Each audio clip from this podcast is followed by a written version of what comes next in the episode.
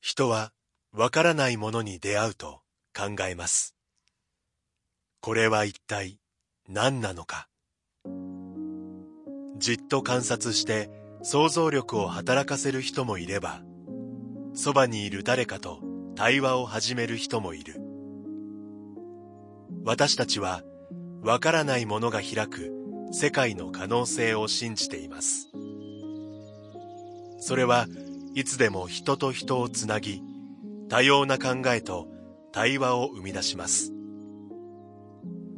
そして私たちを想像もしなかった場所にまで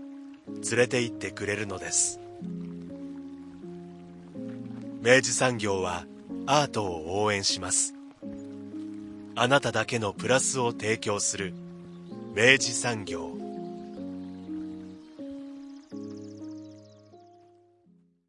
明治産業プレゼンツアワーカルチャーアワービュー今週は九州芸文館の取り組み筑後アートリレーション2022筑後アート企画室を特集していきます。スタジオじゃなくてリモートで当番組プロデューサー三好です。おはようございます。おはようございます。えー、ちょっと理由ございましてね、えー、遠隔でお話を伺っていくことになりますが、はい、さようでございます。もう、あの、芸文館さんですよ。はい、もう九州芸文館といえば、あ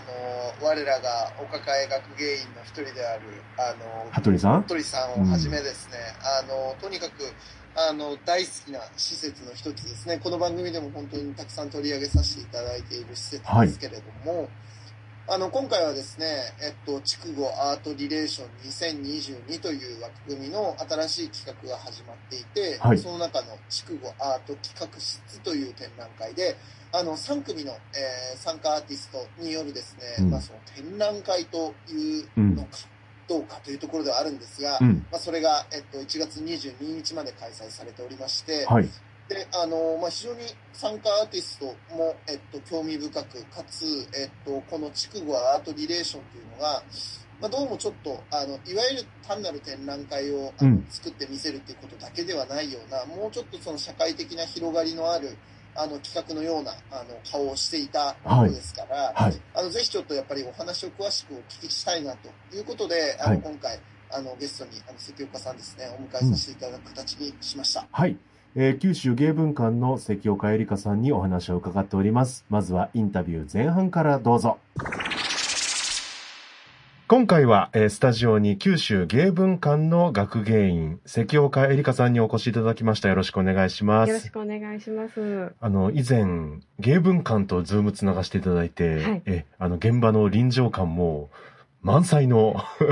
インタビューをさせていただきましたが、えー、その説はありがとうございました。こちらこそありがとうございました。今回は、あの、スタジオにお越しいただいているわけなんですが、えー、改めて、まず、九州芸文館について、どんなところなのかを伺わせてください。はい、あの、正式名称が、えー、筑後広域公園芸術文化交流施設なんですね。はい、そうなんです。もうなんかこの正式名称が表してる気がするんですけど、関岡さんから改めて教えてください。はい。あの九州芸文館はあの2013年にあの立ちまして、はい、あの美術館ではなくて、うん、先ほど言っていただいた筑後広域公園芸術文化交流施設という名前で、はい、あのオープンしました、うん、で簡単に言うと多分アートセンターみたいな役割の施設になりまして、うん、あの通常あの貸し館などもやってますので地域の方々が、まあ、あの教室をやったり展示をやったり、あのそういった形で使っていただいていたり、はい、まあ、あの我々があの展覧会をやったり、うん、あのイベントやったりっていう形であの使っている施設になります。より地域の方々との交流ももうメインとして。そうですね、はい。交流施設と歌っているので、えはい、えそれを目指している施設だと思っています。はい。はい、まあ、あのね、三好さん、この番組ではもう何度も取り上げさせていただきまして、そんな芸文館、もう芸文館さんって言っちゃいますけど、はい、えー、実は昨年の24日、えー、12月24日からスタートしているのが、えー、筑後アートリレーション2022筑後アート企画室という、これは、な、なんて言ったらいいんですかね？展示？そうですね。あの、展示もやってるんですけれども、はい、その2023年の展覧会に向けて、はい、あのなんて考える場とか、はい、あの交流したり話したりする場として、うん、あの企画室として開くっていうようなイメージであの構想をしていました。はい、あのホームページとか拝見すると展覧会を作るための展覧会っていう文言があって、はい、これすごく興味深いんですけど。なるほど。それはあのデザイナーの方が、デザイナーの美佐子太郎さんなんですけれども、はい、デザイナーさんがぜひこうした、こう、これはどうですかという提案をいただいて、はあ、はい、つけた、なんていうか、キャッチコピーになります。なるほど。はい。これあの、関岡さん、まずやっぱり、あの、この展覧会のことを、まあ、お話聞くにあたって、多分、大枠である、この、筑後アートリレーションっていう、このまず外枠の企画が何なのかっていうことを多分お尋ねする必要があるのかなと思うんですけど、これは一体どういう企画なんですか？そうですね。あの、筑後アートリレーションっていうのが、うん、あの、文化施設、うん、まあ、周辺の文化施設であったり、あと、まあ、地域の方もそうなんですけれども、うん、あと大学などと、まあ、連携しながら、あの、やる企画っていうことで、まあ、リレーションってつけたんですね。人とつながること、リレーションっていう意味と、まあ、あとは、その、なんか、夢としてはこう新たなコミュニティ形成みたいなことがなんかできないのかなっていうふうに思って、まあ、その願いを込めてこのアートリレーションっていうあの名称にしました。うん。具体的にはこれまではどういった取り組みを？はい。これまではあの筑後アートファーム計画っていうあのプロジェクトを、えー、2014年から始めてまして、うん、で毎年あの冬に開催してきたんですけれどももともとその筑後地域の資源を活用しながら、うんうん、まあ、美術展をやるっていう枠組みで展開してきていました。うんうん、でその中で例えばその、えーと、種まき水やりと、うん、なんか目指すものだったんですけど、はい、あのその種を地域にまきたいっていう機会があったり、うん、機会とかすみませんあのプロジェクトがああったり、うん、まああの社会のことを考えようっていうシリーズであったり、うん、で今回がまあその人とつながりをどうやって作っていくかってことを考えようっていうことであの企画しているので、うん、まあ、大体は地区がアートファーム計画っていう大きな一番大きな枠組みがあって、その中でこういくつもシリーズがあるっていうようなイメージかなと思います。はいアートファーム計画というのが大外にあって、で、その中の、まあ、一つとして、まあ、その、えー、なんだろうな、その施設外の様々な主体と、まあ、関わり合いながら、新しい関係性だったりとか、新しいコミュニティ、まあ、リレーションのある、えー、ものを作っていくっていうのが、この筑後アートリレーションという企画なんだということですね。そうです。はい。どういう内容なんですか？そこよ、そこよ、うん、気になるところで、ぜひ教えてください。はい。あの12月24日にあのオープンしまして、はい、はい、もう2日間ちょっと開催今のところしてるんですけれども、はい、まずはあのアーティストの作品が展示されてまして、うん、最初あのなんかちょっとした紹介展みたいなつもりで考えてたんですけど、はい、まあ、アーティストたちが、まあ、せっかくだからということでもう本当にその来年度のテーマであるその帰る場所っていうテーマにつながっていくように作品を今 3, 3組が展示してくれています。はい、はい、でそれプラスあの、まあ、企画室をちょっと設置してまして、はい、まあ、我々が常に会場にいて、まあ、来られた方に話しかけて、うん、まあ、あのどこにお住まいなんですか、はい、その世間話から始まって、まあ、地域でどんなことを今思ってますか？とかかそういう話につなげていけたらいいなというところで、はい、そういう空間が今九州芸文館の大交流室にはあの出来上がっています。もう積極的に話しかけに行くんですね。そうです。へえ面白い。なんか展示をじゃあご覧になってる方に話しかけるってことですよね。そうですね。はい。で、結構その仕掛けは作家がしてくれてまして、はい、まあ、我々がこう話しかけるきっかけとして、はい、まあ、あの北に関しては、うん、あのインドネシアの出店と日本の出店を掛け合わせたような、はい、あの出出店を会場に設置してるんですね。はい、でそこで、まあ、あの土日祝日だけなんですけれども、うん、あのくじ引きができまして、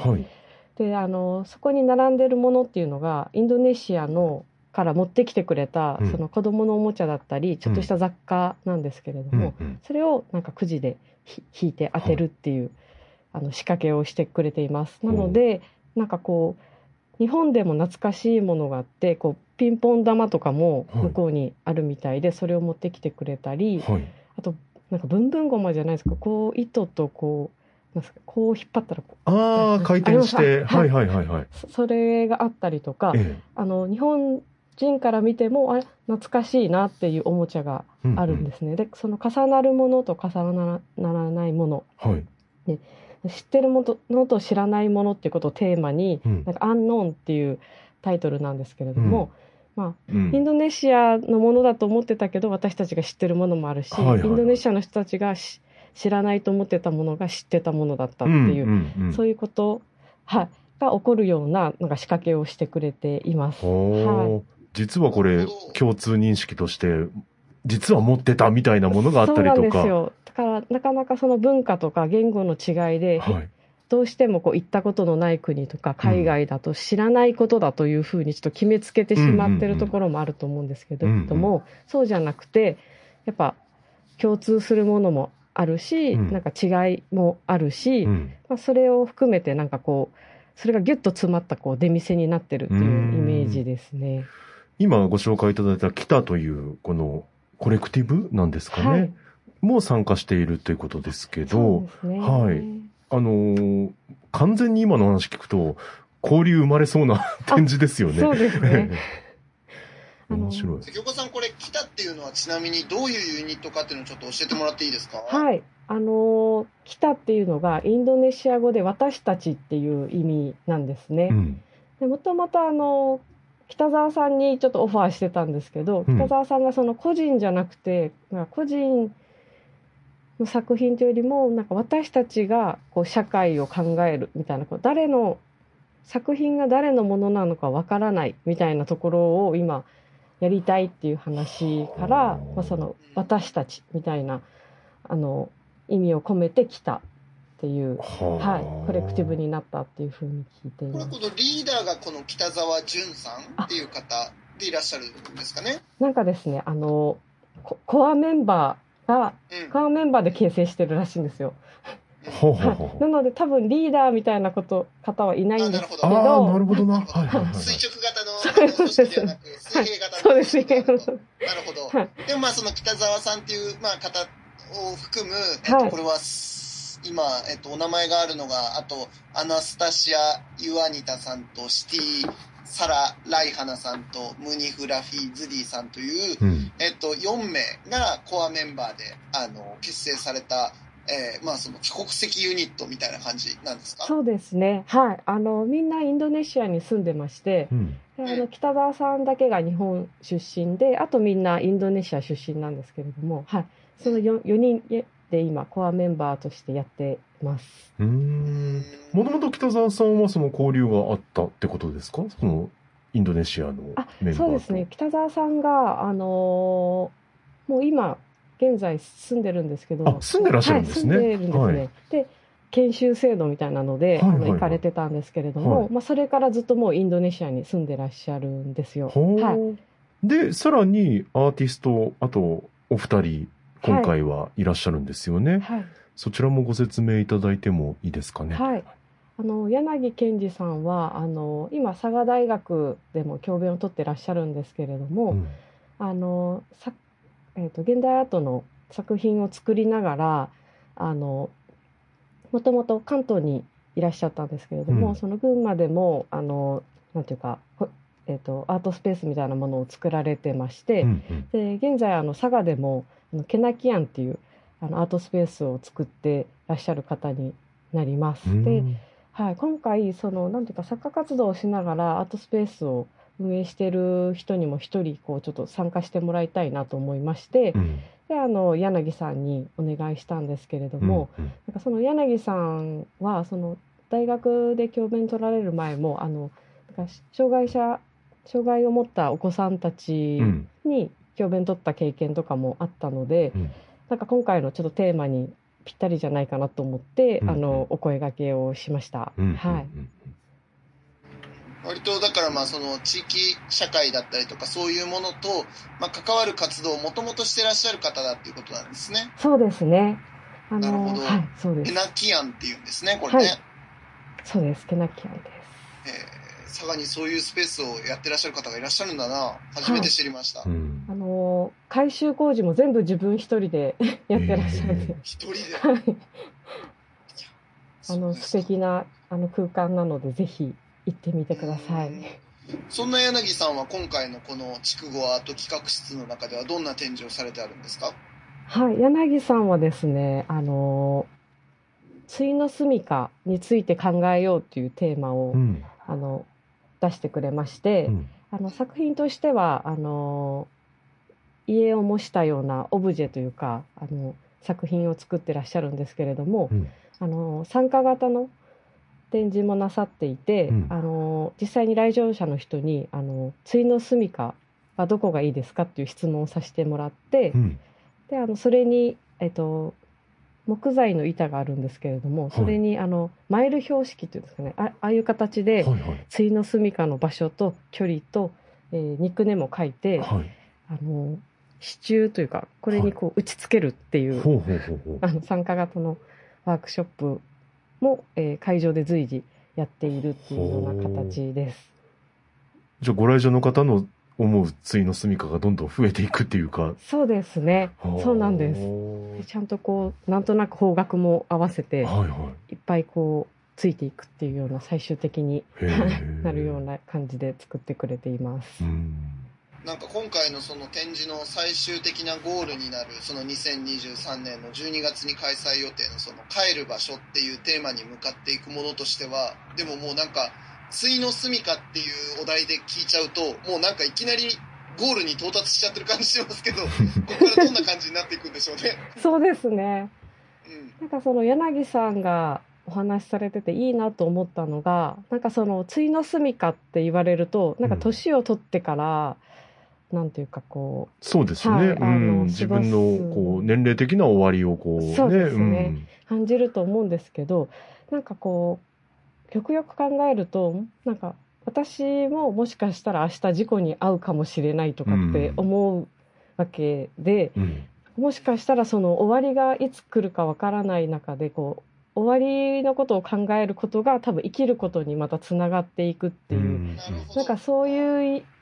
ことも含めて考えているのかなっていう感じだったんですね。なのであの、まあ、例えばその中学生高校生にとったらもっとその対の住みかなんて全然イメージできないかもしれないんですけど、うん、まあ、そので書けなくてもやっぱり考えあの時考えたなっていう風ななんか気持ちをなんか持ってくれるといいなっていう話をしていて、うん、なんかなるほどなっていうふうにちょっと思ったところがありました。うん確かにその帰る場所っていうテーマは非常にこう、まあ、大きいあのワードであのいろんな読み解き方ができる言葉だと思うんですけど、まあ、今のお話聞いてるとまさしくじゃあ今この瞬間に例えば次の瞬間に死ぬっていうことが分かってで最後をどこで迎えたいかっていうことを、まあ、その対の住みかっていうお題で考えるってなった時に、まあ、それはだから言い換えるとその帰る場所っていうのはすなわち自分にとって一番大切で、まあ、変え難い場所っていうのはどこなんだっていうことの問いになっていくんだなっていうのはなんかお話聞くと思いますしなるほどなるほど。だんだんこのあの帰る場所っていう展示がなんかがねだいぶ手繰り寄せるヒントになっていく感じがします。面白い。あの、じゃあ実際にやっぱ会場にお越しの方、若い方にも同じ質問をしてっていうことですよね。はい、ど、どんなリアクションになります？えー、そんな考えたことないですみたいなことになりますそうなんですよ。あと皆さんめちゃくちゃ悩まれるんですよ。なんかこう、最後と言われるとどうしようみたいな。私もなんかちょっと書いてよって言われた時に、いや、本当にどうしようと思って、なんかどこでもいいんだよとか言われて、なんか英語もペラペラだし、なんか友達も別に世界中にいて、だけどどこがいいっていうこと言われた時に、なんか全然決められなくて。だから、本当になんか多分そういう境遇になられた方となってない自分と全然やっぱりイメージするものが違うと思うんですけど、やっぱりでも刻々と私たちは死に向かっていってるわけなので、やっぱり一回ちょっとそれを考える時間っていうのはちょっと面白いなと思ってたんですよね。なんかいい形でこう想像力を発動させて、なんか自分、自分にとっての一番なんかこうかけがえのない場所とかって何なんだろうなって考えることになりますね。私あの、場所って言ってるけど、もしかしたら大好きな人の隣とか、あの、そういうちょっとあの概念っぽいというか、うん、もう少し抽象的な場所っていうこともあり得るんじゃないかなと思うんですけど実際なんかそういうお答えとか出たりしてますか？実はですねなんか確かになんかその帰る場所とかって考えながらもなんか死に方考えたりとか、うん。あありましてなんかここのラジオで言っていいかわからないんですけど 一人の子はなんか森ビルの柱を抱いてなんかこう 爆破されたいとかって言ってて。すごいなんか具体的がすぎる。まあこれもだからより拡大解釈していくと帰る場所っていうのは例えばその自分の魂が行き着く先みたいなこととして、うん、例えば読み替えた時にはまあ、やっぱりだからその今柳さんが問いかけているような自分の最後をどのように迎えたいかっていうことでどのようにその天に帰っていきたいかっていうようなこととも読み替えることはできるのかもなと思って、これは本当になんか、あの、なんだろうな、このお題をすごく倍音豊かにこう読み解くためのすごいいいヒントとして、対の住みかっていう、これはありますね、確かに。そうですよね。で、なんかこう、やっぱり多分自分が求めた死に方って多分できない気がして例えばその家で最後を迎えたいのにやっぱり病院ですごいチューブにつながれて最後を迎えるとかそういうことまでこう大事な人が死んだ時にどうなるかとかうん、なんかそういうところまで含めてなんか考えるってなんか想像が膨らんでいくっていうのは、うん、はいなんか考えさせられるなって思いましたね。ですね。私なんかそれはなんか一回それを考えたこと結構真剣に考えたことがあるかないかっていうのは結構重要な話かもしれないですね、うん、これね。そうですよね。なんかこう時間も命もなんかまだまだまだあるとかって思ってしまうんですけど、なんか柳さんが言われてたのがその定年退職してから、その生きられるのも多分10年ぐらいしかないんですね。だからそれその前はもう本当になんか自由に生きられないというか、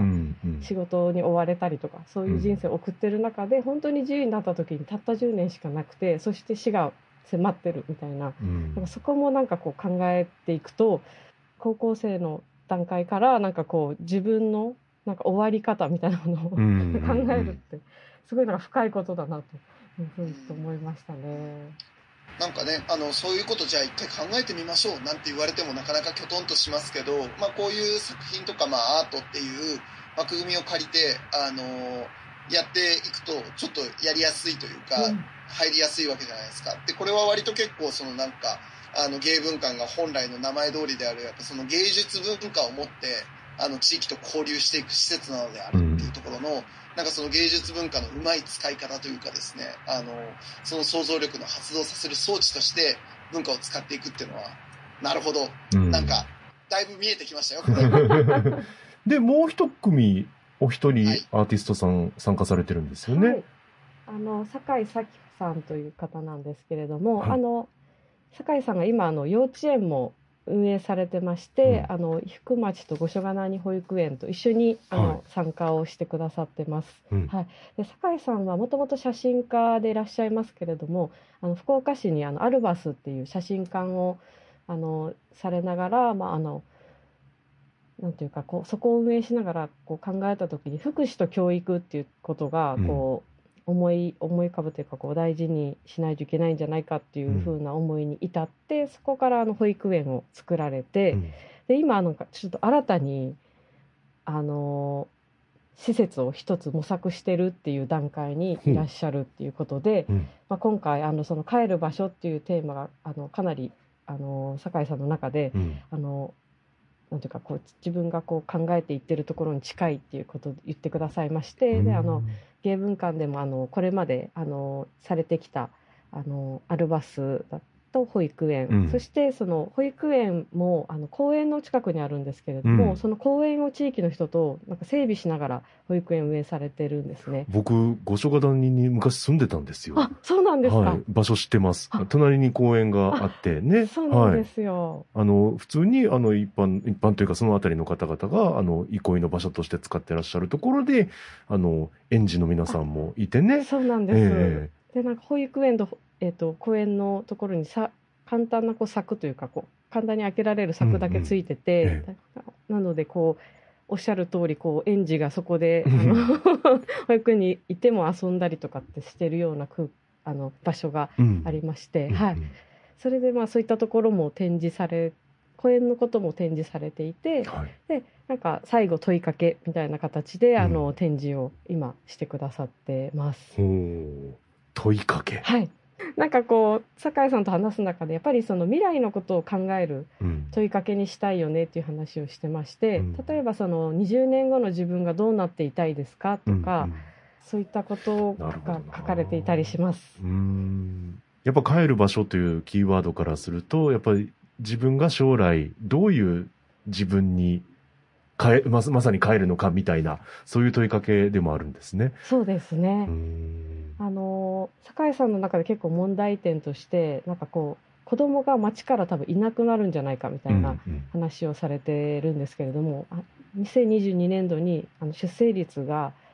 80万人を切ったっていうニュースを見たそうでうん、で年々やっぱりこう下がり続けていっているっていうことから、あのはい、これはかなりあの衝撃が走ったっていうことがきっかけなんですけれども、うん、あのただ無縁児って呼ばれる、うん、あのあのえ園にも行ってないような人があの、子供がいたりとか、うん、そういう現状とかもあって、うん、ただ保育園ってなんかいつも足りないっていうふうにニュースとかで聞いてるんですけれどもなんか待機児童の話とかね。話とかあったんですけれども実はなんかもう50%ぐらいあの保育園が増えすぎてるっていう話とかもなさってまして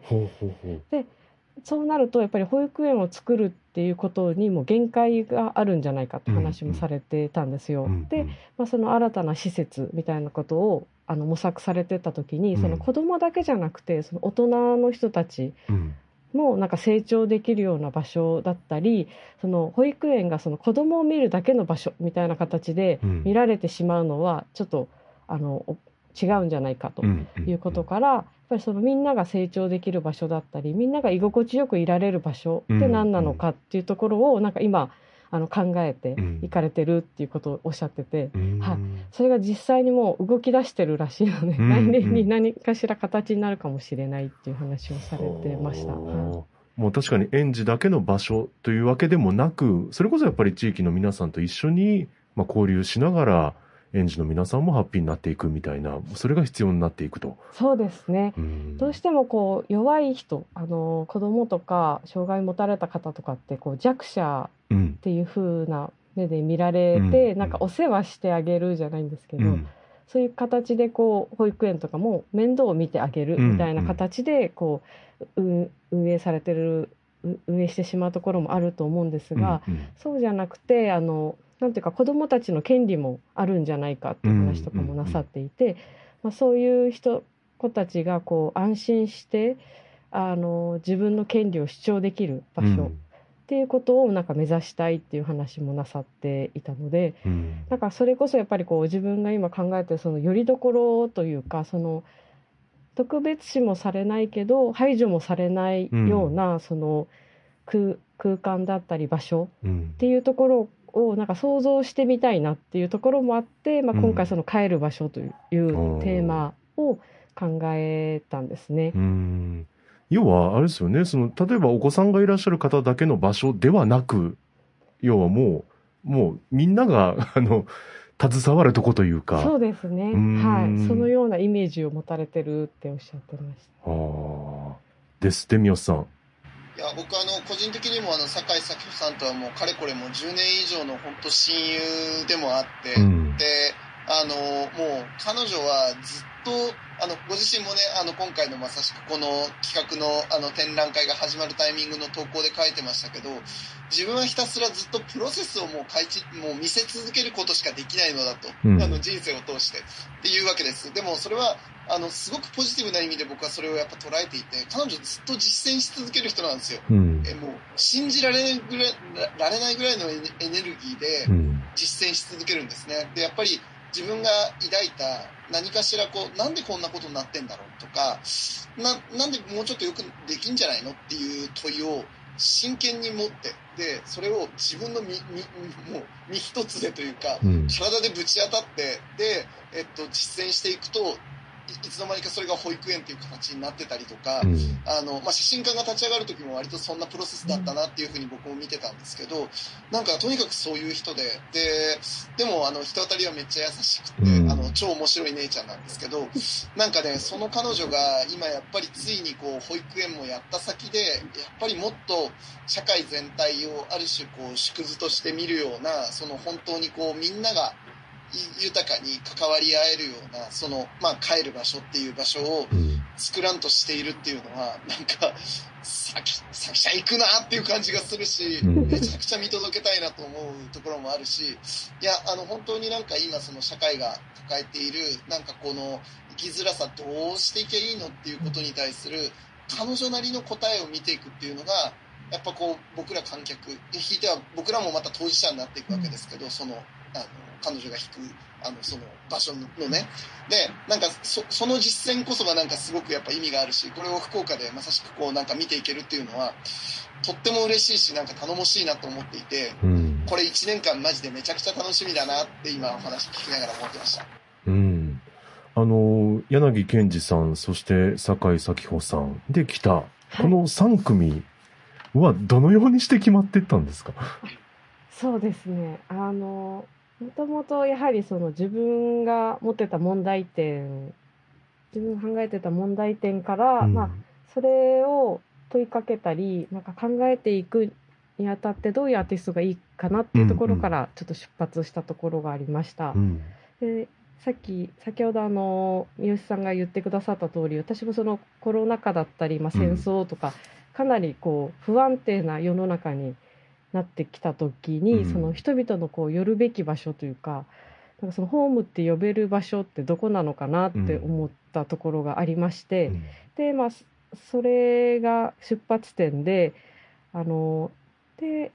そのただそのこちらが回答をあの提示するっていうよりも、うん、なんか一緒に考える場所みたいなところを作りたいなっていうところで、まあ、この企画を考えたっていう感じですね。はいもう企画が始まる時も、まあ、まだあの、ね、始まってる途中だとは思うんですけど、はい、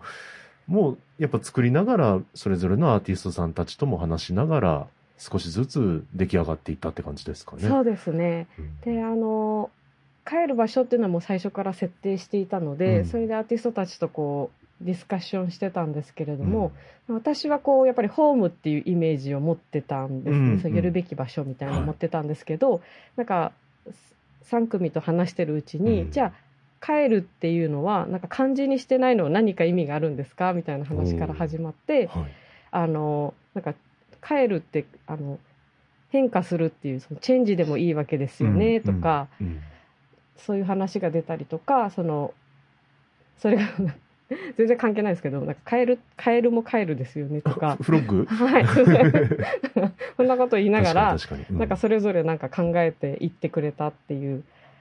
感じでしたね。なので、はい。酒井さんに関しては、その、最終的にやっぱりその子供が生まれて、あの、育って老いて死ぬっっていうその循環が最後地球に帰るんじゃないかっていうところまで行き着かれてまして、でそういうそのその帰るっていうところもあるのあるんだなって思って、すごい面白いんですよね。はい、そそこまで考えてなかったのでやはりその私一人の考えではどうしてもこう私個人の考えでしかないんですけれども、うんうんうん、そうやってこうアーティストたちが一緒に参画してくれることで、うん、あのいろんなカエルが 生まれていってしかもそれがどんどん来場者にとってのカエルっていうものもまたこうできてくるっていうのが一番面白いところかなっていうふうに思ってます。どんどん豊かになってきますね。はい。そうなるといいなと思ってます。一応あの会期としては1月22日まで。はい、そうです、ね、で、そこからこのプロジェクトはどのようになっていくんですか？そうですね。そこから作家とはちょっとミーティングを重ねていきたいなっていうところがありまして、うん、まあ、そのそこであの今回ちょっとあの地域の人と話をして、うん、こうリサーチしたものを一回あのまとめて、うん、でそこからもう一回こう来年に向かって考えていこうかなっていうふうに考えてました。はい、で実はですね、あの、その、アートサポーターっていう、あの、大学生とか、あの、一般の方が、あの、サポーターとして参加してくれてまして、はい、その人たちとも今一緒に、あのこの実践をしてるところなんですよね。はい、でその方々にも、まあ、その来年まあ、継続して参加が可能ならば、うん、あの来年に向かって何か準備してもいいんじゃないかっていう話をさせてもらってるので、うん、あの今回のその企画室でも何かこうイベント的なものはやりたいっていう子がいたり、うん、まあ、来年に向けて何かちょっと準備したいっていう子がいたりしているのでなんかそのみんなでこう作っていくっていうような形で今あの進めていっています。うんあの、サポーターのお話も前回ね、あの、ご出演いただいた時に伺いましたけど、相変わらずもう盛り上がってるんですね。あ、そうですね。みんな忙しそうですけれども。あの、1月の21日には、うん、あの、えっと、そうそういった帰る場所を、まあ、アーティストと参加者とサポーターと、うん、みんなでこうじっくりお茶を飲みながら話をしたいっていうようなあのイベントも考えてるところなので。三好さんも豊かで健康的ですよ、すごく。いや、本当いいですよね。でも本当だからここから、えっ、と、まあ、そのまず1月22日までのこのある種のお披露目展というか、まあ、そのご挨拶展を済ませて、で、まあ、そこである程度、まあ、その、筑後船小屋エリアの、まあ、お客様とかが例えば見に来ていただいてのその感想とかフィードバックを受けてでそこから多分まあその実際の作品にしていく、まあ、プロジェクト走らせていくための指針をこう少しずつ絞り込みながら探っていくと思うんですけどこれだから結構その地域との関わりをここからこう具体的に多分いろいろやっていくことになるんじゃないかなと思うんですけど関根さんそんな感じになっていくんですかやっぱ？そうですね。あの今日もあの作家と打ち合わせしてたんですけれども、うん、あの地域の人がいっぱい来てくれるようにまた宣伝していって、その何か一緒に話し合う場みたいなものをちょっと作りたいよねっていう話が出たりしているので、うん、あのはいやってやっていって、まあ、それがこううまくできたらいいしそれがやっぱりできないってことはじゃあ次どうしたらいいのかなっていう考えるきっかけになるので、うん、そのなんか実験する場所っていう意味もあるのかなっていうふうに考えてますね。うん、実はその芸文館自体が来年度10周年を迎えるんですね。はい、あ、私の中では結構あの当初からいるんですけれども、うん、やっぱり10年経ってその次の10年を考えるとやっぱり結構ターニングポイントというかこの施設がどうあるべきかみたいな、うん、こう社会の状況とかも含めてどういうふうなあの企画をしていくといいのかみたいなところを一回もう一度ちょっとリサーチしたいという、うん、こうなんていうか現場に降りて考えたいというところもあって、うん、なのであの実際に会場に常にいてあの話しかけてみるっていうことを やってみようっていうふうに思いました。他でも僕も今なんかあの福岡の街中で割とこう文化系の取り組みをしていてすごく実感があるのが今あの関岡さんがおっしゃってたように割と結局ワントゥーワンのですねコミュニケーションを1人ずつ本当に種をこう植え付けるようにコミュニケーションしてって、で、それが20人になったら20人になるわけじゃないですか。で、100人になったら100人になるわけで、で、100人にもなりゃちょっとしたシーンなわけですよ。まあ、ちょっとした状況になるわけですよね。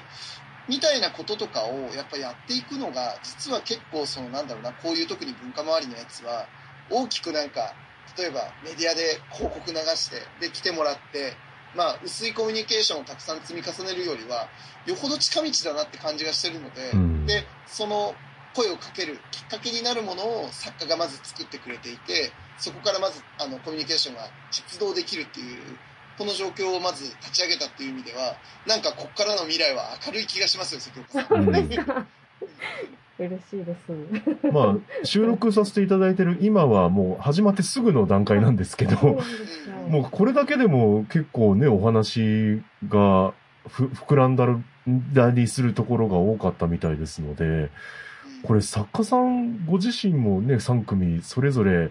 またどっかりとこう受け取るものがもうありそうですよね。はい、あるといいなと思って。結構、杉岡さんご自身もこれからいろんなことが多分あると思うんですけど、はい、楽しみでもありますよね。そうですね。楽しみなんです。うん、実際にその2日間開いてみて、うん、あの会場を見てたら、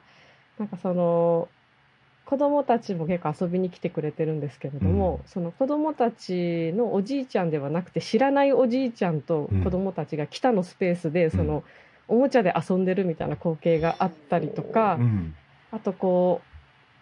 なんていうか大人も子供もあのうち芸文化のスタッフの人も一緒にこう、うん、会場をこうゆったり回ってるような風景があって、なんか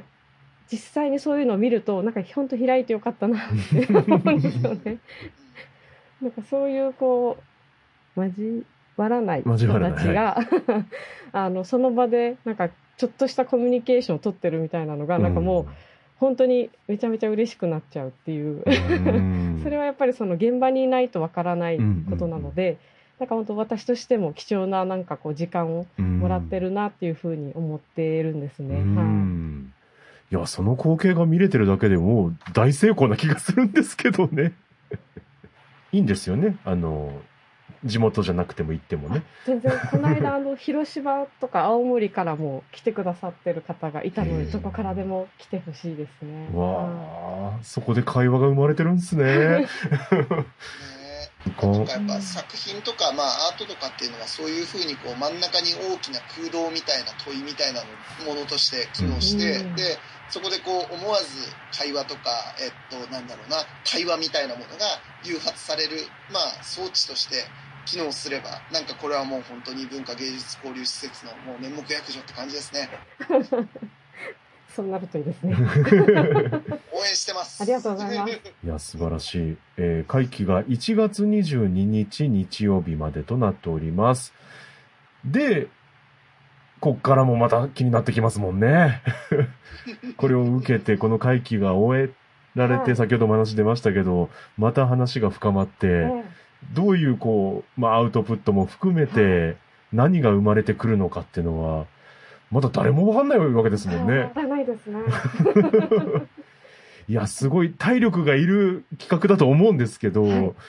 い、よくぞやってのけましたね、まずはね。あでもアーティストが多分頑張ってくれたのもあって、はい。あの、本当に大事に育てたい、こう、企画だなっていうふうに私自身ちょっと感じてます。はい。当事者というか、その、結局大枠で社会と言っても、個人個人の集まりだと思うんですね。でその人たちがなんかいかに幸せになんか生きられるかみたいなことってなんかその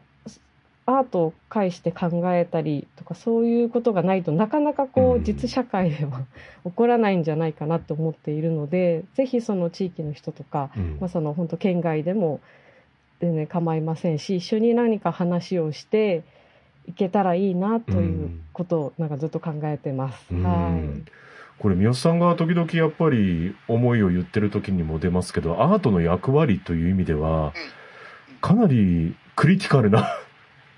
ね、企画なんじゃないかなって、うん、もうそのものズバリだと思います。なんかアートっていうのが社会に例えばどういうことをもたらせるのかみたいなことの問いかけとして極めてこうエッセンシャルな本当に本質のど真ん中みたいな、うん、あのアートのまあこの言葉は嫌いですけど使い方みたいなものがあるなっていう感じがしますね。なのであのただもうこれはもう一重にだとすればとにかくやっぱりこうあのここに参加する人がいかに多くなるかによってより豊かな場になっていくだろうという気はするのでこれはやっぱねリスナーの皆さんはね、うん、まずねこの会期中に行きましてですね。で会場にいるこの関岡さんにめがけてですね、うん、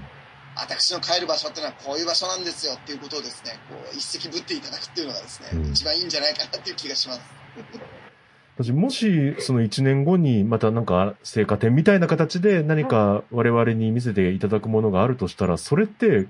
もうこの会期中に来られた方々が作ったって言っても過言ではないわけですもんね。そうですね。変わる可能性がこう十分にそうですよね。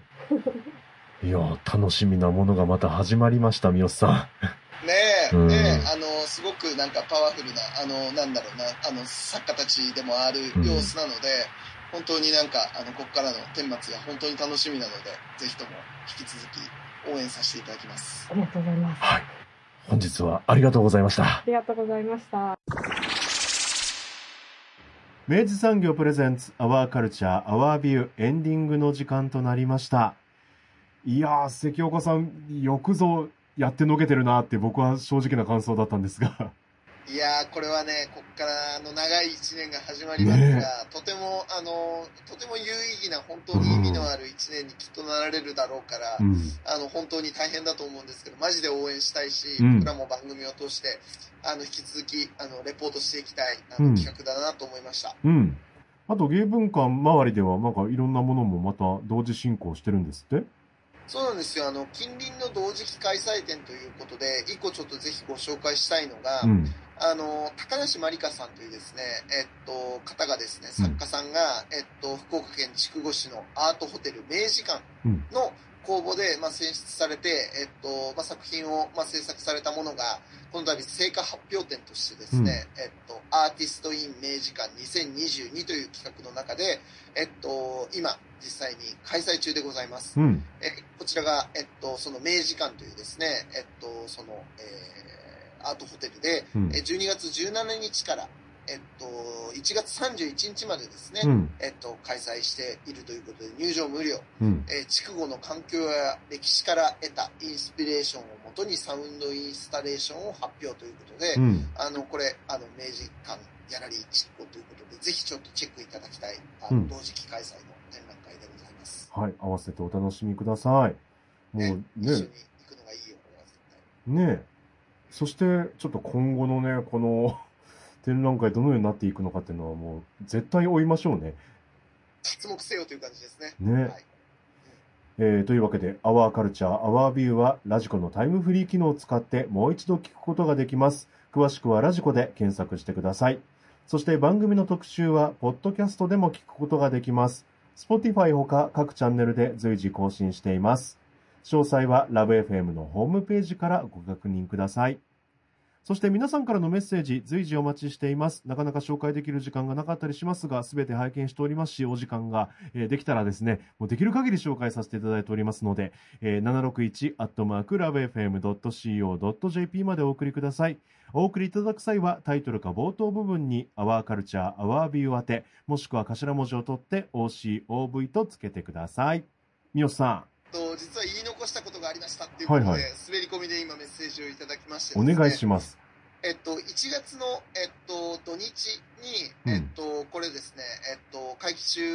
の、その1月22日までの会期中の土日っていうことだと思うんですけど、うん、えー、地域コミュニティに深く関わって、えー、アート的な実践を、えー、様々に取り組んでいらっしゃるようなゲストをお招きしての、私たちの帰る場所っていう、まあ、テーマに持って、えっと、お話をしていくような、うん、まあ、トーク、ゲストトークが、うん、えっと、予定されているらしいので、はい、えっと、こちらはまあ、詳細がまた、えー、芸文館のウェブだったりとか、うん、SNS でまた告知があるようなので、うん、あの、そちらもぜひチェックいただきたいということで、お知らせ来ましたので、間に合いました。紹介しておきます。はい、えー、詳しくは九州芸文館で検索してウェブサイトなどをご覧ください。はい。えー、寂しかったです。三好さん、今週もありがとうございました。ね遠隔ね、やっぱりね、調子が出ませんね。頑張りましょう、ちょっとね。ありがとうございました。ありがとうございました。アワーカルチャー、アワービュー、ここまでのお相手は佐藤智康でした。また来週。お引越しに伴いガス電気を使いたい、または止めたいとお考えのお客様。お引越しが決まったら、明治産業へご連絡を。アプリからでも、インターネットやお電話からでも、24時間いつでもお受け付けいたします。お引越しのガス、電気のお問い合わせは、明治産業までご連絡を。あなただけのプラスを提供する明治産業。